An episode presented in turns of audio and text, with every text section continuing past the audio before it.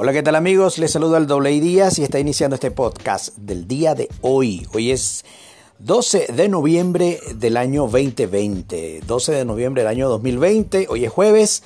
Sigue el chicharrón, señores, eh, como diría un amigo. El chicharrón de las elecciones en Estados Unidos. Eh, eso está caliente, caliente, señores. Caliente, calientico y cada vez se pone mejor. Bueno, les prometí hablar acerca de los medios de comunicación y la dictadura de los medios de comunicación a nivel mundial. Sí, vamos a comenzar hablando de la libertad de expresión.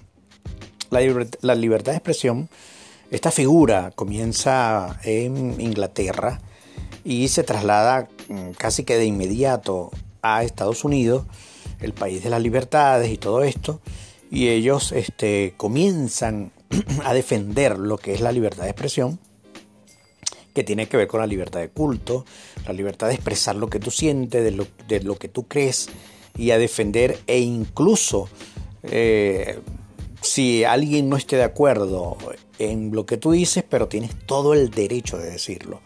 Eso es más o menos lo, lo que encierra lo que es la libertad de expresión. Y que yo estoy ejerciendo en este momento libremente. Pero ¿qué ha pasado en los últimos años?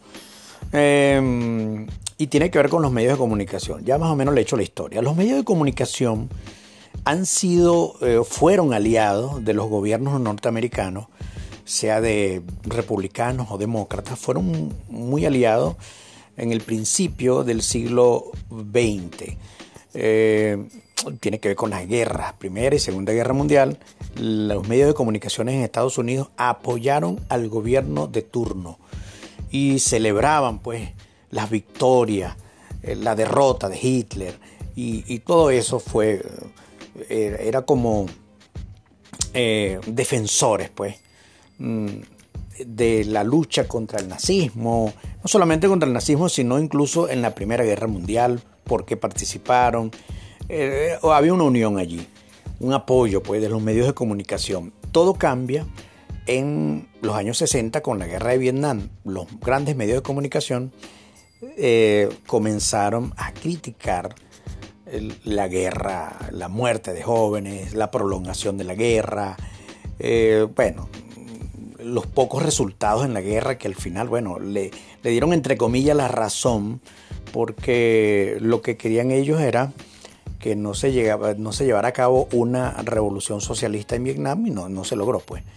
Estados Unidos termina retirándose. Pero el, eh, todo, todo ese cuento tiene un, el, resultado de todo esto tiene que ver con los medios de comunicación que bombardearon a nivel nacional en Estados Unidos el, estar en contra de la guerra. Ajá, ok. Allí comienzan eh, esa, los medios de comunicación a, a, tomar como, como punto de opinión referente a los gobiernos. ¿Eso es malo? No es malo. ¿Cuándo, eh, eh, es malo? Cuando no se es objetivo, que es lo que está pasando ahorita, o lo que viene pasando en los últimos cuatro años, específicamente en el, gobierno de Donald Trump. ¿Qué pasa? Donald Trump se convierte, se en el presidente que está totalmente, eh, totalmente en desacuerdo con todo lo que profesan los medios de comunicación, que son el, eh, el portavoz o los portavoces de, las élites mundiales y, del Estado profundo. Entonces él, él comienza pues a, combatir eso. Le juran la guerra, está, está pedido, como dicen por ahí, por el Estado profundo, y este, bueno, termina con lo que vimos desde el 3 de noviembre hasta el día de hoy. Ok, otra cosa acerca de la dictadura de los medios de comunicación a nivel mundial. Hay algo que se llama línea editorial. La línea editorial es lo que, lo que cree el medio de comunicación que es correcto, lo que ellos profesan como su verdad. Eh, es increíble que la línea editorial de todos los medios de comunicación de Estados Unidos, todos los medios de comunicación de Europa, los poderosos, y de Sudamérica, tengan la misma línea editorial en relación a esta elección de Donald Trump en relación a la eh, ideología de género, en relación a el aborto, en relación a los movimientos feministas y en relación a todo el lobby gay. Es increíble. A ellos ni con el pétalo de una rosa. Usted no puede criticar, usted no puede adversar, usted no puede opinar en contra de los movimientos gay, del colectivo gay o del LGTBXRZ, como dice un amigo mío. No puedes decir nada. Más ellos sí pueden criticar, pueden decir, pueden hacer películas, pueden hacer series burlándose del cristianismo, ofendiendo, porque eso es libertad de expresión. Pero ni con el pétalo de una rosa a la comunidad homosexual. Eso es una línea editorial que está manejando a nivel mundial, en toda la tierra. Así, sí, sí, señor. Entonces, es la dictadura de los medios de comunicación. Por ejemplo, eh, acaba de reventar un escándalo, un escándalo que más adelante les voy a hablar y, el, presidente Donald Trump lo publicó en el Twitter.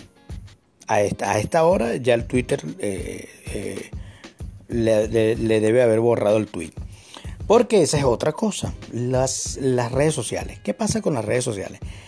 Eh, los medios de comunicación tenían el monopolio de la información y de la opinión pública ellos decían lo que querían decir. El nacimiento de las redes sociales o, el surgimiento, eh, eh, el auge de las redes sociales en 2010, comenzaron a cambiar eso porque ya la gente podía decir a través de una red social lo que pensaba, pues. O, o, mejor dicho, alguien está viendo el noticiero y dice, ya va, ya va, ya va, eso que está diciendo la BBC de Londres, eso no es así, porque yo vivo aquí y eso no es así. Estoy, estoy poniendo un ejemplo. Entonces llegaba la gente y lo escribía en el Facebook o lo escribía en el Twitter. Eso comenzó a ser una piedrita en el zapato a los grandes medios de comunicación. Y a través del tiempo fueron doblegando. Ya no es lo mismo escribir un tweet ahorita, en pleno 2020, en noviembre de 2020, que escribir un tweet en el 2012, 2013, por allí, donde había una libertad. Ahorita, ahorita bueno, para que tengan una idea, le borran un tuit al presidente de la República de Estados Unidos. Le borran un tuit. Imagínense cómo está manipulado eso. Entonces los grandes medios de comunicación le metieron la mano también a las redes sociales y la doblegaron. Pero aún así, yo puedo escribir algo. Usted puede escribir algo. Porque...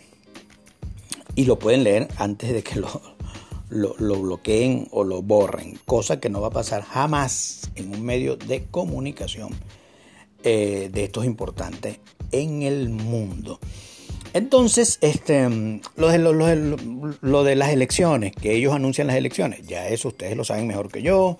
No hay un ente electoral como, como en cualquier país, cada estado cuenta sus votos. Si es verdad que eh, en diciembre, el 8 de diciembre, ellos proclaman al ganador, cuentan los votos y todo eso. Eso también es otro proceso porque los, los 545 delegados de votos electorales, ellos hacen una votación y por supuesto eh, se supone que, lo que, lo que ya dijeron los, los, estados, ese es el voto que va a salir. Eh, por ejemplo, el que ganó en California gana 55 votos electorales en diciembre, cuando ellos hagan las votaciones, esos 55 votos electorales de California van a salir a Biden, ¿no? Porque fue que ganó allá. A menos que hayan votos disidentes, que eso es otro cuento.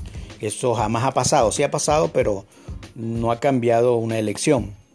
Pero como esta elección es tan atípica, puede ser que eso cambie. Pero eso no es nada, mis amigos. Lo que viene es candanga, como dicen por allí. ¿Por qué? ¿Qué pasa? Llega, llega diciembre y los colegios electorales anuncian que ganó Biden. Todavía hay, otra instancia y es el, la Corte Suprema. Todos creen que van a llegar allá, pero hay cosas que están pasando. Ya le voy a hablar de un tweet que puso el presidente Donald Trump bien, bien tremendo que usted no lo va a ver en ningún medio de comunicación.